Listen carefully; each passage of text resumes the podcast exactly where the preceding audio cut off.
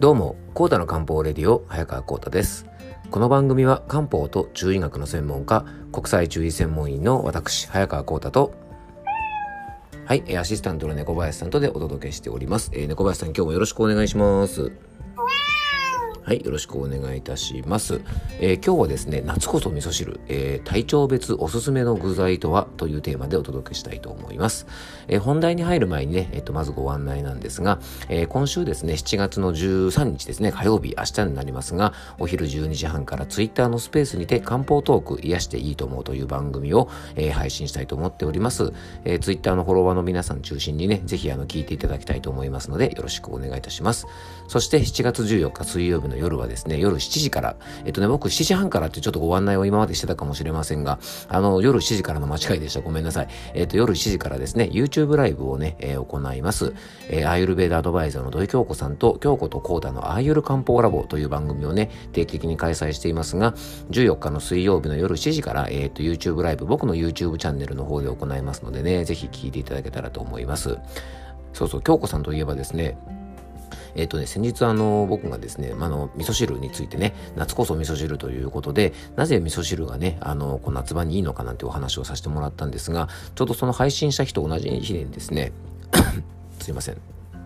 えっと、京子さんのね、えっと、ポッドキャストの番組、ご飯と味噌汁という番組でですね、えっと、漢方、中医学のですね、古典と言われている皇帝台形についてね、えー、京子さんがアーユルベーダ的に解説されていまして、とっても面白いあの内容になってますので、皆さんぜひあの聞いていただきたいんですが、えっと、まあ、僕が味噌汁の話をしてですね、京子さんが皇帝台形というね、中医学のあのネタをちょっとお話しするということでね、まあ、一緒に番組をやってるというだけあってですね、なかなかのシンクロ率だなということで、あの、ちょっと笑ってしまったのですが、あの、ぜひね、そんな二人で、えっと、YouTube ライブをお届けしたいと思いますので、えー、ぜひ、えー、見ていただけたらと思います。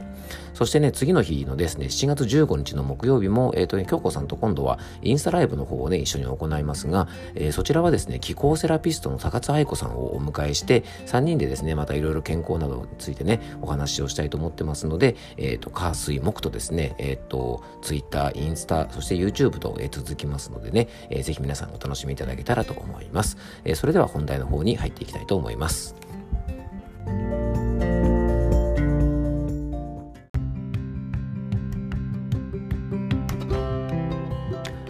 はい、えー、それではね、本題に入っていきたいと思うんですが、あ、そう、あの、日曜日にですね、そういえば、あの、ちょっとヨドバシカメラに行ってきたんですね。えっと、山梨県にもですね、ついにヨドバシカメラが、あの、オープンしまして、えっと、甲府駅というですね、県庁所在地のあるね、あの、駅のね、えー、駅前にヨドバシカメラがオープンしたんですが、あの、今までちょっと行ってなかったんですがね、ちょっと行ってきたんですが、まあ、何買おうかなと思ってたんですがね、実はあの、パンを焼くトースターがですね、ちょっと壊れてしまってですね、あの、ちょっといろいろ見に行こうかなと思って、ちょっとね、見にってきたんですが、うん、悩むとこですね。なんかアラジンにしようかバルミューダにしようか。なんかあのパナソニックのねなんかいろんな機能がついてるやつもちょっといいかななんて思ってね見てたんですけどそうパン焼き器がねトースターがですねうちの猫にですねあのなんか蓋のところをですねうちの猫が開いてたらですねなんかこう扉絵みたいにしてビヨーンって飛んじゃってですねあの壊されちゃったんですよね。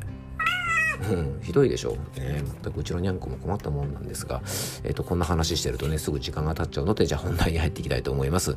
えー、今日はですね、夏こそ味噌汁、体調別のおすすめの具材とはということでお話をしていきたいと思います。トースターとかね、全く関係ないですよね。はい。えっ、ー、と、お味噌汁ね。えっ、と、昨日の番組で夏こそ味噌汁ということでね、あの、なぜ夏に味噌汁が大事なのかということはですね、ちょっと昨日の番組でお話しさせてもらったので、えー、ぜひそちらをね、もしよかったら先に聞いていただきたいのですが、味噌汁の素晴らしい点はですね、具材によって、本当いろいろね、あの体のケアができるという点なんですね。で、味噌汁というのはですね、まあ世の中に、あのね、もう国際的にいろいろ見るとですね、まあ様々なスープも載ってありますよね。そんな中でもですね、結構何を入れても許されちゃうというですね、割とこうフリーな、あの自由なね、あのスープなんじゃないかなと思ってます。はい。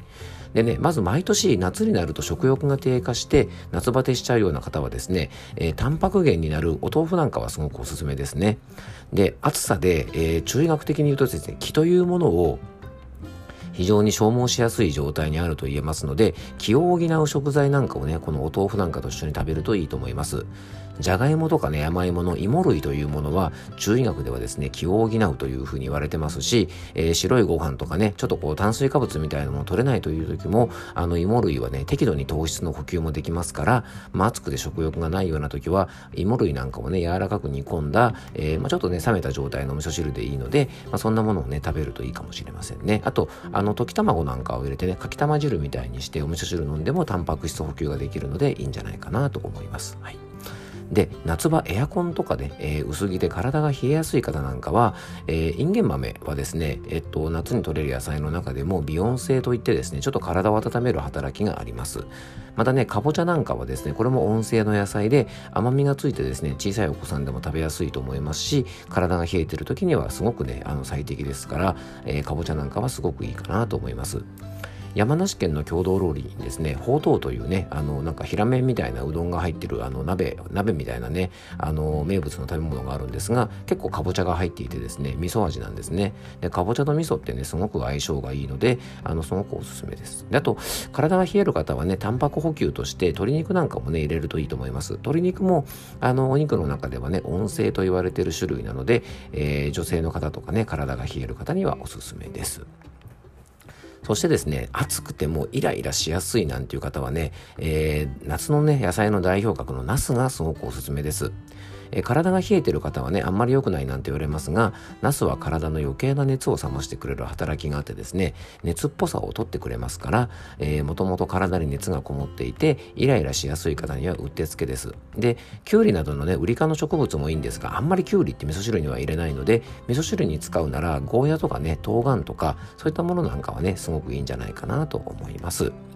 えー、今日はですね、えー、お味噌汁の具材を使ってね、夏を乗り切るということで、えっ、ー、と、お味噌汁のですね、体調別おすすめ具材をご紹介させていただきました。え今日も聞いていただきありがとうございます。どうぞ素敵な一日をお過ごしください。漢方専科サータ薬房の早川幸太でした。では、また明日。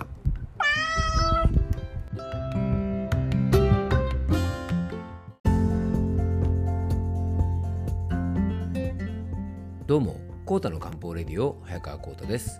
この番組は漢方と中医学の専門家国際中医専門医の私早川コータとはい、アシスタントの猫林さんとでお届けしております。今日はですね、体調別のラーメンの選び方というテーマでね、お届けしたいと思います。えー、神々ですね。はい、お届けしたいと思います。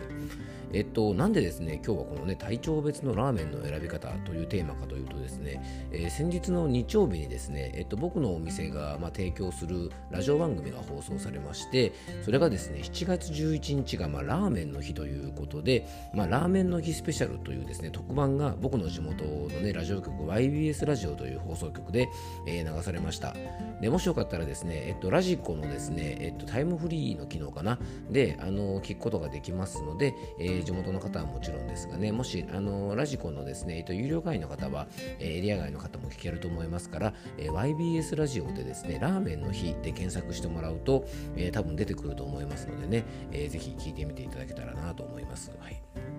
でね、そうラーメン屋といえばですね、まあ、やっぱりあの中華料理がね、やっぱり中華料理店とかでやっぱ出てくることが多いですよね。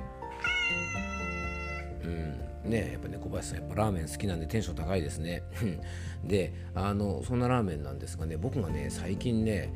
あこのメニューはね男らしいなと思ったのはですね、まあ、僕のお店から結構近場にある、えっとまあ、ラーメン屋さんというかですね、まあ、いわゆるこう中華食堂的なお店があるんですがあのそこのメニューにですね僕も初めて見た時はねあの笑いが止まらなかったというかすごいなと思ったんですけどそこのお店はですね肉だけ酢豚っていうねあのすごく男らしいメニューがありまして本当にあの肉しか入ってない酢豚が出てくるんですよね。うんであの酢豚はですね、まあ、この時期ねちょうど暑くなってくるとあの甘酸っぱいものってね酸化会員なんて言ってね体の中で潤いを作りますよなんてねお話ししたことあると思うんですが結構この時期酢豚みたいなものってね意外とおすすめだったりするんですがまあでもね肉だけの酢豚って結構食べるのきついんですよね僕もあの友達とねそこへご飯食べた時にですね結構あの冗談半分で食べたりするんですが最初の2口3口ぐらいまでは美味しいんですけどねなかなか最後の方きつくなってきますね。やっぱりまあ野菜が入ってこその酢豚かなというふうに思いますので、えー、ちょっとね全然関係ない話になっちゃいましたが、えー、冒頭ねちょっとそのお話を、えー、お話しさせてもらいました。はい、えー、それではねコータの漢方レディを今日もお届けしていきたいと思います。